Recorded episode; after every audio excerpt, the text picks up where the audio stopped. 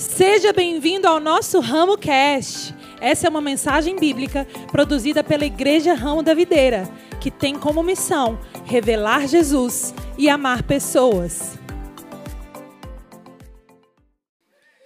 Ai, glória a Deus, boa noite, gente. Meu nome é João Vitor. Vocês estão vendo que o pastor João e o pastor Priscila não estão aqui, então. Quando, como é que é? Quando o gato sai, o rato faz a festa. É sobre. Aí do nada o pastor Priscila, oi João. Mas, gente, está sendo gravado? Brincadeira, gente, o pastor ia fazer a mesma coisa aqui. Mas muito bom estar aqui com vocês. A gente hoje está na última parte da nossa série. Da nossa série. E isso aí, nessa série a gente tem aprendido a agir e pensar como Jesus. Tem algumas histórias na Bíblia que a gente vê muito a perspectiva de quem recebeu algo, né, de quem foi curado, de quem foi transformado. Mas e o lado de Jesus, que é a pessoa que gerou a transformação, que gerou a cura? Como é que a gente faz para pensar e agir como Jesus? Então hoje a gente vai estar finalizando essa última parte, mas antes de iniciar essa mensagem, eu não posso deixar de celebrar os nossos ministérios, gente. Que trabalho lindo tem sido feito em cada ministério da nossa casa. O Kids lançando um aplicativo incrível aí que vai facilitar na nossa organização, a estrutura lá embaixo também, sempre crescendo, avançando. Né? O nosso Eterno, tem alguém do Eterno aí, gente? Olha aí o nosso Ministério de Casais, firme e forte, avançando, né? contribuindo para abençoar mais famílias. Né? O Play também, gente. Ontem, o culto Play foi bom ontem, gente. Meu, tem alguém da tribo leste aí, gente? Olha aí. Tem alguém da tribo Diamond aí, gente? E agora vocês vão ver, ó, do nada, um apagão. Tem alguém do farol aí, gente? Olha o farol, gente, vamos celebrar o nosso ministério de jovens adultos. Caraca, aulas, que lindo! Obrigado, minha produção, meus queridos membros do farol. Gente, esse é, esse último aí, ó. Hoje vocês vão me deixar puxar um saco, tá? Por quê? Eu e a Gil, boa minha amiga. Eu e a Gil recebemos uma missão, gente, de estar cuidando desse ministério incrível, lindo, que é o Ministério do Farol. E a gente está entrando na nova estação e nós somos farol, gente. O Senhor nos chamou para ser resposta para um público específico, por isso, essa lanterninha acesa para mostrar que nós somos o farol. Nós somos o farol. Então tem alguém do farol aí, gente? É isso aí. Fechado, ó. Eu achei que hoje não ia rolar isso, mas graças a Deus, gente, não tem exceção aqui na nossa casa. A gente está crescendo e a gente precisa dar lugar para os nossos visitantes. Então, gente, cadeira VIP para quem? Para o Play. O Play fica mais perto de mim, vocês vão ter essa troca legal. Então, quero pedir para que vocês venham mais para mais pertinho de mim, para vocês receberem um pouquinho aqui também do meu cuspe, né, que vocês sabem, que faz parte. Ó, eita, meu Deus do céu. Mas venham para cá para a gente dar lugar para os nossos visitantes, né, gente? Pelo amor de Deus. E eu vou, vou respirando aqui enquanto vocês vão vindo, tá bom? Mas vamos lá. Talvez você chegou aqui com aqui igreja de maluco. Né? Se o menino pula ali, do nada está com o microfone na mão, o que está acontecendo, né? Mas é assim, gente, uma igreja alegre e leve. Essa é a igreja Ramo da Videira do nada uns gritos malucos ali. É isso, é isso, é a alegria de Jesus, a alegria do Evangelho. Tá bom? Mas, como eu falei para vocês, hoje a gente está finalizando a série O que Jesus faria. E hoje nós vamos falar de algo que eu amo, gente. Eu, eu, eu, particularmente gosto muito do ser humano, eu gosto muito de entender como cada um de nós pensamos, por que nós pensamos, por que nós fazemos. E para dar o start, eu quero ler com vocês uma passagem que está lá em Mateus 26, dos versos 33 ao 35. Mateus 26, do 33 ao 35, que diz assim: Pedro respondeu: Ainda que todos te abandonem, Jesus, eu nunca te abandonarei. Respondeu Jesus: Asseguro-lhe que ainda esta noite, antes que o galo cante, três vezes você me negará. Mas Pedro declarou: Mesmo que seja preciso, Jesus, que eu morra contigo, nunca te negarei. E todos os outros discípulos disseram o mesmo. aqui a gente está diante, a gente sabe agora o resultado disso aqui, né? Da maior, uma das maiores vacilações da história, né? Porque Pedro ele jura de pé junto, Jesus, eu te amo tanto que eu não tenho como eu te negar. Não vai acontecer isso, não tem essa hipótese. E Deus, em sua infinita misericórdia, leveza, tranquilidade, ele fala: Pedro, segura tua onda, cara.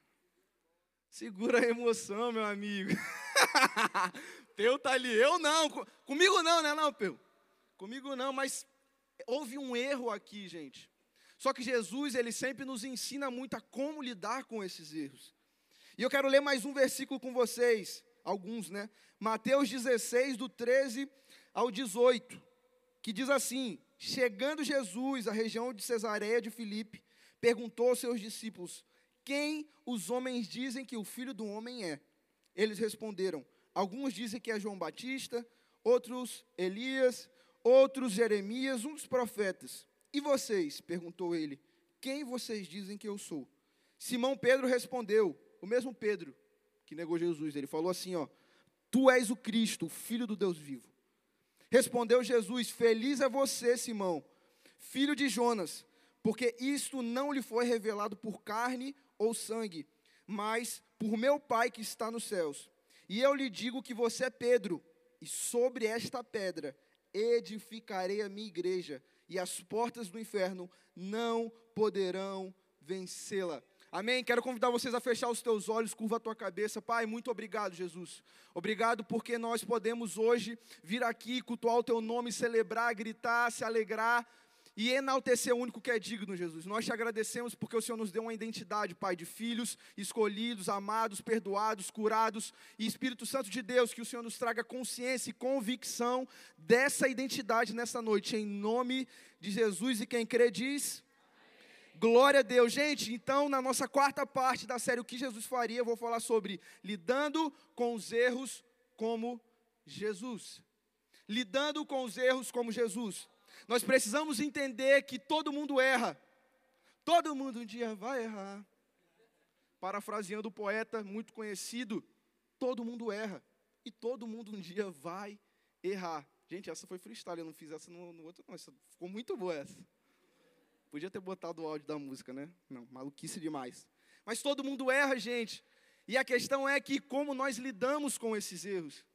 Nós precisamos entender que Jesus, ele é o nosso maior exemplo até nisso. Quando Pedro, ele falha, ele olha para Jesus e fala: Eu nunca vou te negar. Jesus já sabia o que aconteceria, mas isso não impediu de antes disso acontecer, ele olhar para Pedro e falar: Pedro, você vai ser um facilitador de tudo que eu vou fazer, meu amigo. Você vai ser um líder que vai facilitar o ecoar da mensagem do Evangelho. Jesus vê algo que muitas vezes nós não vemos. E a pergunta é: como nós fazemos para ver como Jesus? Como nós fazemos para lidar com o erro como Jesus lida? Porque o mundo está ansiando pela manifestação dos filhos de Deus. Mas como acontece essa manifestação? Apontando os erros ou acolhendo aquele que erra? Como é que acontece essa manifestação? Ela é uma manifestação em amor ou em julgamento, em apontamento, em carga, em peso? Nós precisamos entender que nós, como filhos de Deus, temos uma missão, porque lá fora tem muita gente ansiando, mas sabe o que é melhor? Aqui dentro hoje tem pessoas que estão precisando de acolhimento e o que, que nós fazemos com elas. A gente fala muito sobre uma missão de alcançar pessoas, nós revelamos Jesus e amamos pessoas, mas como é que está acontecendo isso na prática, gente? Qual é a nossa postura diante dos erros, dos pecados?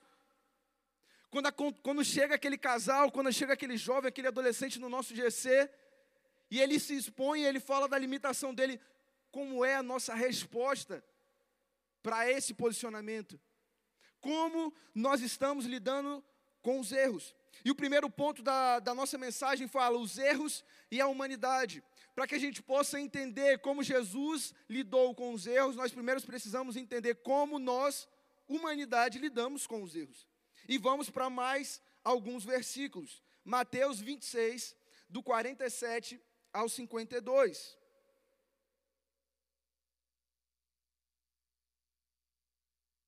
Mateus 26, do 47 ao 52, diz assim: Enquanto ele ainda falava, chegou Judas, um dos doze. Com ele estava uma grande multidão armada de espadas e varas, enviadas enviada pelos chefes dos sacerdotes e líderes religiosos do povo. O traidor havia combinado um sinal com eles, dizendo-lhes: Aquele a quem eu saudar com um beijo é ele, prendam-no. Dirigindo-se imediatamente a Jesus, Judas disse: Salve, mestre! E o beijou. Jesus perguntou: Amigo, que é que o traz? Então os homens se aproximaram, agarraram Jesus e o prenderam. Um dos que estavam com Jesus, estendendo a mão, puxou a espada e feriu o servo do sumo sacerdote, decepando-lhe a orelha. Disse-lhe Jesus: Guarde a espada, pois todos os que empunham a espada, pela espada morrerão. O mesmo Pedro que falhou ali atrás, foi o Pedro que Jesus apontou e falou: Cara, você vai liderar esse time aqui que vai ecoar o evangelho. E foi o Pedro que falou: Jesus, ninguém vai te levar, não. E tome-lhe a orelha no chão. Mas nós estamos expostos aqui a mais um discípulo que errou e errou de uma forma acentuada, porque ele traiu Jesus. Mestre, beijinho.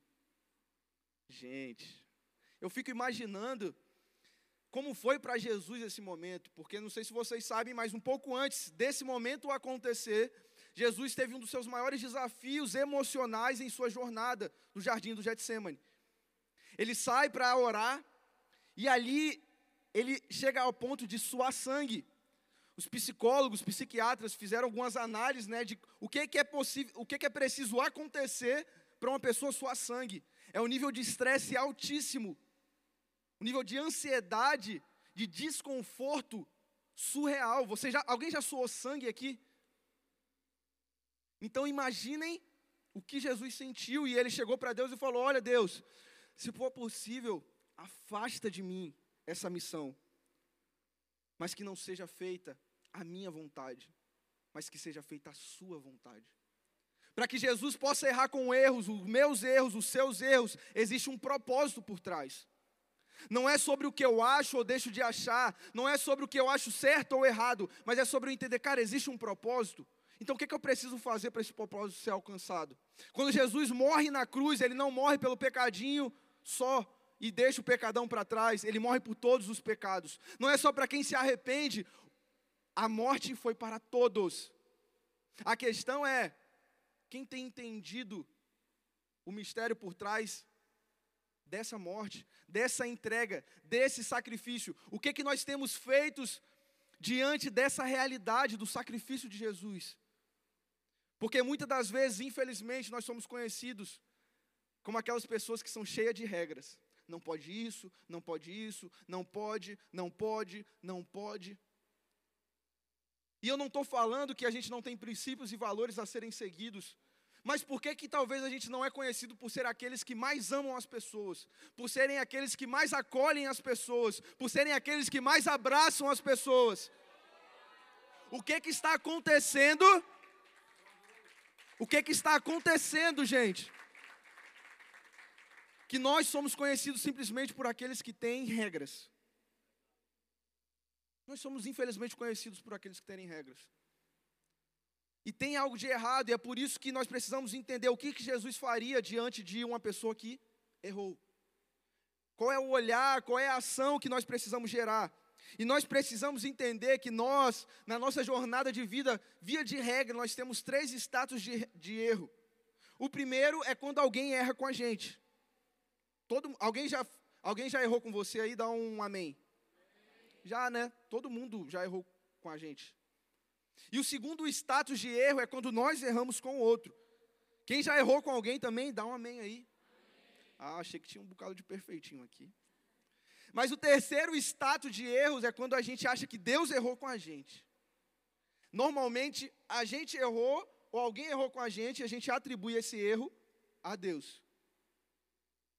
E o que, que Deus tem a ver com isso tudo? O que, que aconteceu para a gente direcionar a Deus a culpa de algo que, infelizmente, é fruto das nossas relações, de quem nós somos? Tudo acontece porque nós, infelizmente, temos uma visão deturpada para os erros. Ou para os erros dos outros, ou para os nossos erros. Talvez você chegou aqui completamente machucado porque alguém te feriu, alguém errou com você. E eu quero declarar que nessa noite você vai sair daqui curado, liberto de qualquer cicatriz que tem te prendido até aqui. E eu vou além, talvez alguém talvez não errou com você, mas talvez você errou com alguém.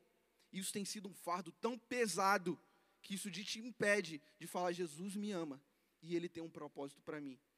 E eu digo também, em nome de Jesus, essa é a noite que você vai sair daqui empoderado da sua identidade, sabendo que uma troca de fardo foi realizada. Quando Jesus olhou para a gente e falou: Olha, me dá o seu fardo pesado e toma o meu fardo que é leve. Toma um fardo de liberdade, toma um fardo de afiliação. Você é filho amado, transformado e direcionado para uma nova vida.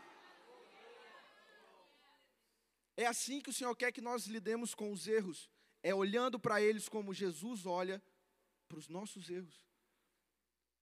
Não é sobre o meu erro, não é sobre quem errou comigo, mas é sobre, cara, o que, que Jesus fez com os erros? Ele morreu por todos? Cara, deixa isso para lá, eu vou continuar caminhando, eu vou continuar avançando, porque existe algo de valor por trás de como Jesus lidou com os erros. Deus escolheu não esconder, não colocar debaixo do tapete os erros dos maiores personagens da Bíblia. Gente, se a gente fizer um teste aqui, ó, se a gente tirar da Bíblia todos os livros que foram escritos por assassinos, eu acho que 80% da Bíblia vai embora. O Novo Testamento, então, gente, foi Paulo. Paulo foi o maior escritor do, do Novo Testamento. Paulo matava não era qualquer um, não, era cristão.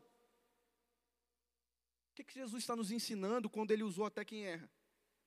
Por que, que Jesus não fez questão de esconder os pecados dos grandes personagens.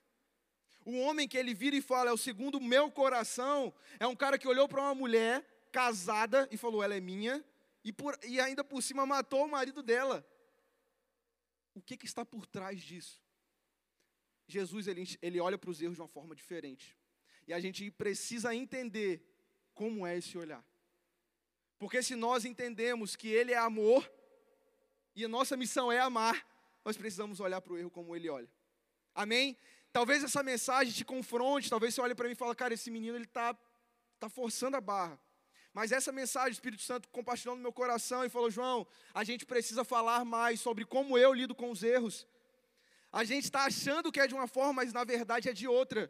E é uma mensagem de confronto, mas também uma mensagem de acolhimento, para que a gente possa entender que o nosso erro não é o fim, o nosso erro é o meio do caminho, é a matéria-prima para a gente viver uma vida de transformação. Junto com o confronto, vem o abraço de um bom pai que fala: Filho, eu te exorto, mas filho, eu te acolho, eu te coloco no meu braço e falo: Olha, eu tenho um objetivo para você. Está vendo aquela direção? Corre em direção para ali. E comigo, junto, eu estou com você. Mas nós precisamos olhar para os erros como Jesus olha, e não como nós, humanidade, desenvolvemos uma cultura para lidar com esses erros. Nós precisamos ser mais humanos, empáticos, entender, cara, o que está por trás do erro. Quando Jesus olha para Pedro, com certeza ele estava olhando, independente dessa limitação, essa intensidade, esse cara sanguíneo, existe um grande líder existe um cara que entendeu a mensagem e que vai ecoar isso nos quatro cantos da terra. Ele, eu acho que ele botava numa balança e falava: olha, eu acho que o potencial, as habilidades, as virtudes são muito maiores do que cada erro. Então, cara, vamos olhar para cá. Existe algo por trás de como Jesus olha para os erros. Amém, gente? Tá fazendo sentido isso para vocês? E aí a gente vai avançando, porque agora nós já entendemos como a humanidade olha para os erros e como nós precisamos mudar a nossa mentalidade.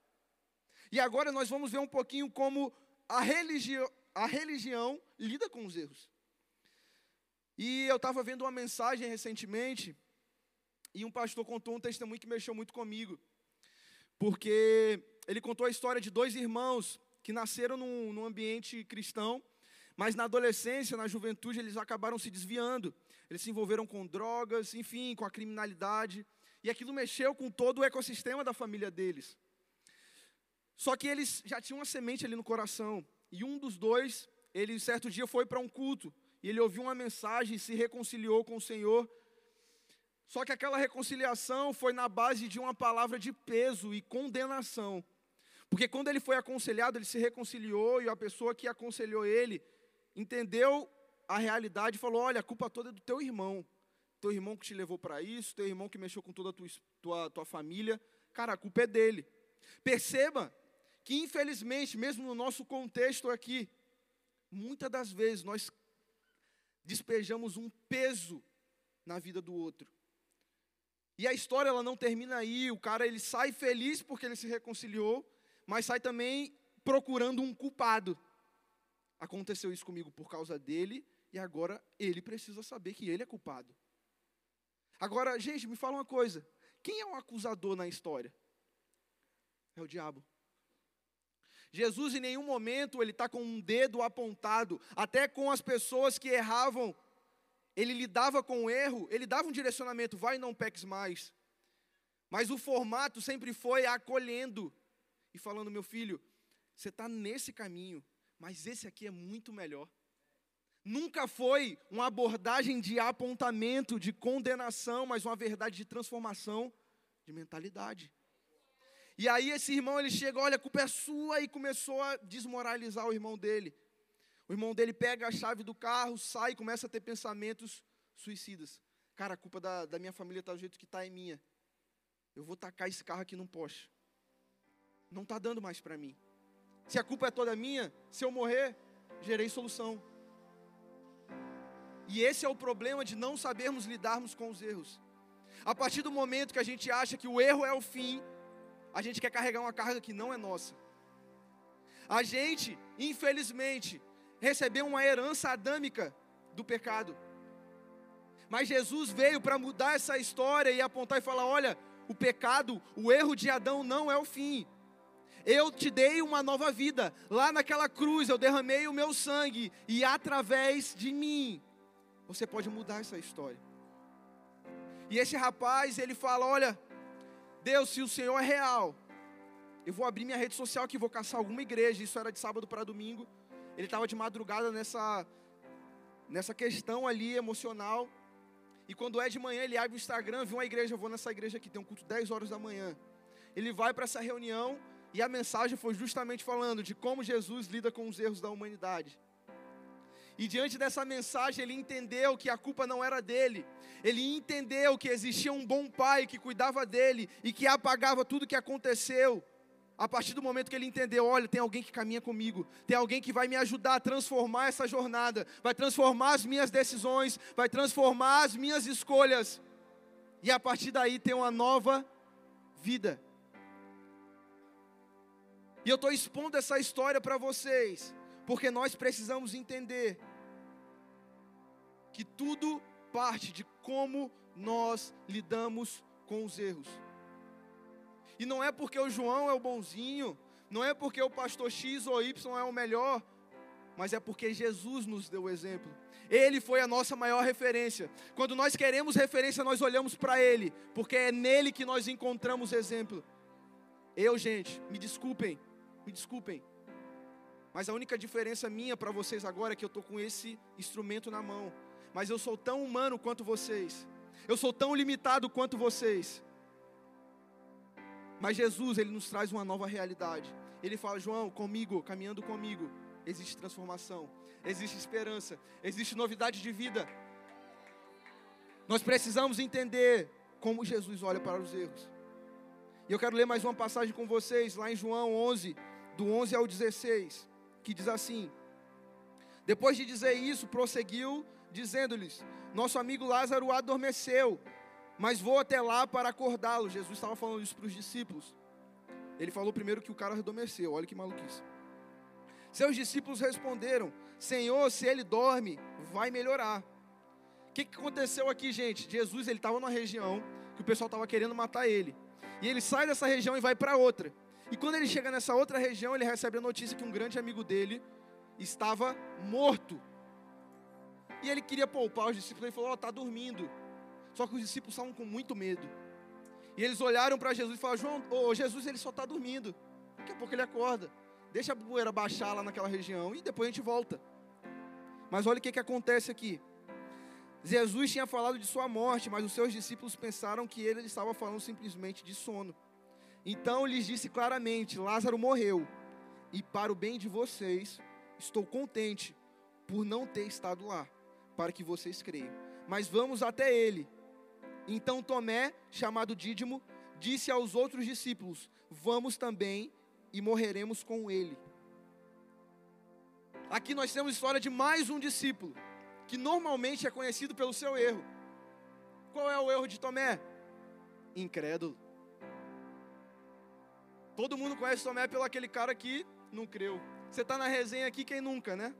O maluco duvidou, você faz o quê? Ah, valeu, Tomé. É assim que a gente brinca. E tudo bem, né? É uma brincadeira. Mas infelizmente Tomé é conhecido por um erro. Porque nós tendemos a valorizar muito mais os erros do que os acertos. Mas Tomé foi o único que olhou para Jesus e falou: Jesus, eu sei que o pessoal está querendo matar a gente. Mas se o Senhor está apontando para uma direção e lá é o melhor caminho, eu estou com o Senhor. Se for para morrer, eu vou morrer com o Senhor. Perceba que cada discípulo que tem um ponto fraco também tem um grande ponto forte. Assim como cada discípulo, eu e você, posso, podemos ter nossas limitações, mas o Senhor nos deu algo específico. O Senhor nos montou de uma forma única, com o nosso DNA, com a nossa digital. Ele olha para a gente e fala: Cara, tem algo específico para você, para você, para você. Mas nós insistimos em olhar para os erros como a humanidade olha e não como Jesus olha. A força não está no poder das nossas habilidades. A força está em onde está voltados os nossos olhos. Lá em Hebreus capítulo 12, versículo 2 diz: Conservemos os nossos olhos fixos em Jesus, pois é por meio dele que a nossa fé começa, e é ele quem a aperfeiçoa. Percebam, gente, a graça não é dom nosso, é um presente de Deus. E a graça ela vem por meio da fé. Então a graça não vem da gente, e a fé, Paulo está falando aqui, que quem aperfeiçoa é o próprio Jesus. Então nada vem da gente, é simplesmente Ele através de nós. Nós precisamos parar de ter esse peso de que é a performance, é o que eu posso fazer, é o talento das minhas mãos, é o que o João pode gerar, e nunca será sobre isso. Os nossos olhos precisam estar voltados para Ele, porque quando olhamos para Ele, nós parecemos cada dia mais com Ele, não porque nós podemos, não porque eu sou bonitão, não porque eu sou o melhor, mas porque nesse processo de relacionamento, as coisas vão acontecendo, a transformação vai sendo gerada e o caráter vai sendo moldado assim como de Jesus.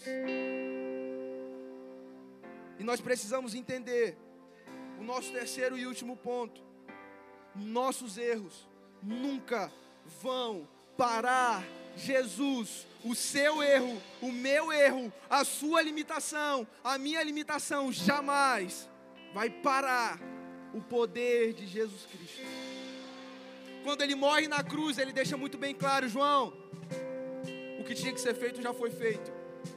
Agora, meu amigo, tá vendo esse cheque em branco? Usufrua. É cura. Vamos lá, em nome de Jesus, curado. É libertação, é vício? Pronto, em nome de Jesus, liberto. É o sangue de Jesus nos lavando, nos remindo de todo e qualquer pecado. Não é sobre a nossa performance, gente. Não é sobre o que nós podemos fazer. Mateus 26, do 69 ao 75. Pedro estava sentado no pátio e uma criada aproximando-se dele disse: Você também estava com Jesus, o Galileu. Mas ele o negou diante de todos, dizendo: Não sei do que você está falando. Depois saiu em direção à porta, onde outra criada viu e disse aos que estavam ali: Este homem estava com Jesus. E ele, jurando, o negou outra vez. Pouco tempo depois, os que estavam por ali chegaram a Pedro e disseram: Certamente você é um deles, o seu modo de falar o denuncia. Aí ele começou a se amaldiçoar e jurar: Não conheço esse homem. Imediatamente o galo cantou. Assim como Jesus falou, aconteceu. Pedro, antes do galo cantar, você vai me negar três vezes. Mas como nós lemos lá em cima, Jesus ele olhou para Pedro e ele falou assim: Pedro, sob essa pedra eu edificarei a minha igreja. Só que o segredo desse versículo não é sobre Jesus edificando algo em Pedro e de Pedro para as outras pessoas.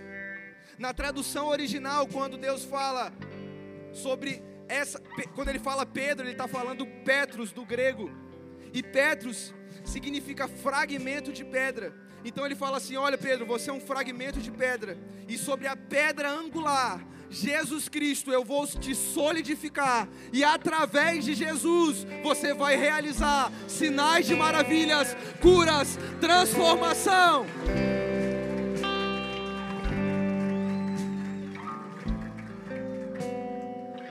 Nós precisamos entender que nunca, nunca será sobre o talento das nossas mãos Toda vez que eu converso com alguém sobre salvação, sobre graça, minha intenção não é convencer ninguém de como é ou deixou de ser. Mas a minha maior intenção é que cada ser humano possa entender que não existe um peso sobre as nossas costas, uma expectativa de perfeição, porque o que nós fazemos é fruto de um relacionamento com Jesus, não é fruto de uma autocobrança. Eu preciso acertar, eu preciso acertar, eu preciso acertar. Quando eu acho que eu vou acertar, eu erro. E aí como é que fica teu coração? E aí como é que fica tua cabeça? Você vai sempre se sentir um incapaz, você sempre vai achar que nunca será possível, porque além de você achar isso, todo mundo olha para você e fala: você é inconstante, você é incapaz, você não vai conseguir, você já falou mil vezes que não vai fazer e fez de novo. Porque enquanto nós achamos que é sobre a nossa performance, enquanto nós achamos que é sobre a minha ou a sua performance, Jesus ele não tem um espaço para fazer o que ele precisa fazer. Quer se relacionar, é mostrar no dia a dia, filho, eu te amo, independente de você pode me negar, você pode me trair, mas eu te amo. Você pode falar o que você quiser, mas eu te amo. Eu só quero que você me dê uma chance. Caminha comigo. Qual foi a abordagem de Jesus para os discípulos? Ei, vem caminhar comigo. Não foi, olha, temos aqui um livro de regras, cumpra isso daqui até aqui e tá show de bola. Ei, vem caminhar comigo. É no processo que a gente vai sendo moldado, é no processo que nós vamos crescendo, é no processo que nós vamos nos desenvolvendo. Assim como na parábola que diz que o pastor estava com as suas ovelhas, ele tinha cem, só faltou uma, ele podia falar: Olha, eu não vou voltar lá nem a pau, deve ter lobo, deve ter coisa para me matar, deixa eu com as 99, é só 1%. Ele falou: Não, eu não vou deixar ninguém. Eu tenho 100, venha 100. Não importa se ela errou, se ela me desobedeceu, se eu falei para ela não ir e ela foi. Não me importa. Eu não abro mão de você. Eu quero você comigo.